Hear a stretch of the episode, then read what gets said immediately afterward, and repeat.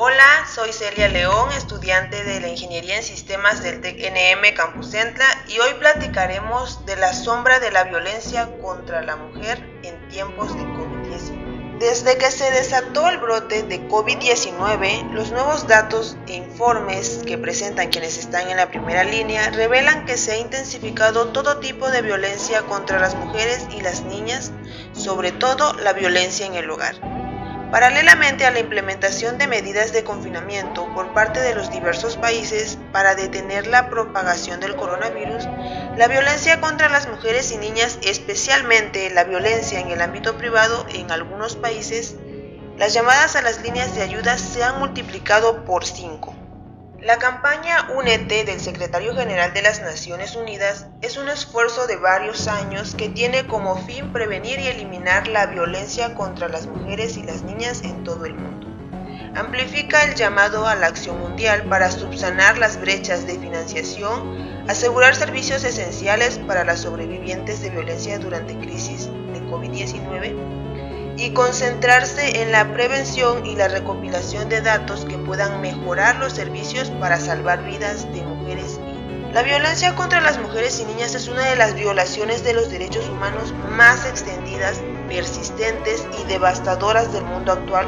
sobre las que apenas se informa debido a la impunidad de la cual disfrutan los perpetuadores y el silencio, la estigmación y la vergüenza de que sufren. En forma general, la violencia se manifiesta de forma física, sexual y psicológica e incluye violencia por un compañero sentimental, eh, ya sea maltrato físico o psicológico, violación conyugal, feminicidio,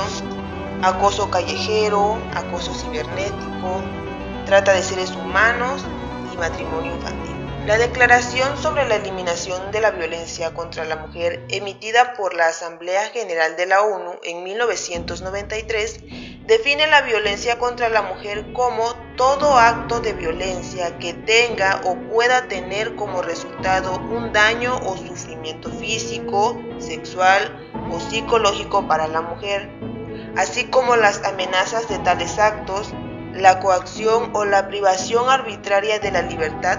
tanto si se producen en la vida pública como en la vida privada. Los efectos psicológicos adversos a la violencia contra las mujeres y niñas, al igual que las consecuencias negativas para su salud sexual y reproductiva, afectan a las mujeres en toda etapa de sus vidas, por ejemplo, las desventajas tempranas en materia de educación no solo constituyen el obstáculo principal para alcanzar la escolarización universal y hacer cumplir el derecho a la educación de las niñas. Luego también les restringe el acceso a la educación superior a la mujer y limita sus oportunidades de empleo. Aunque todas las mujeres en todas partes del mundo pueden sufrir violencia de género,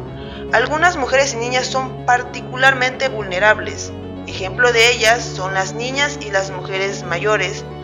las mujeres que se identifican como lesbianas, bisexuales, mujeres y niñas que viven con el VIH y discapacidades, las de los pueblos indígenas y aquellas en crisis humanitaria. La violencia contra la mujer sigue siendo un obstáculo para alcanzar igualdad, desarrollo, paz, al igual que el respeto de los derechos humanos de mujeres y niñas,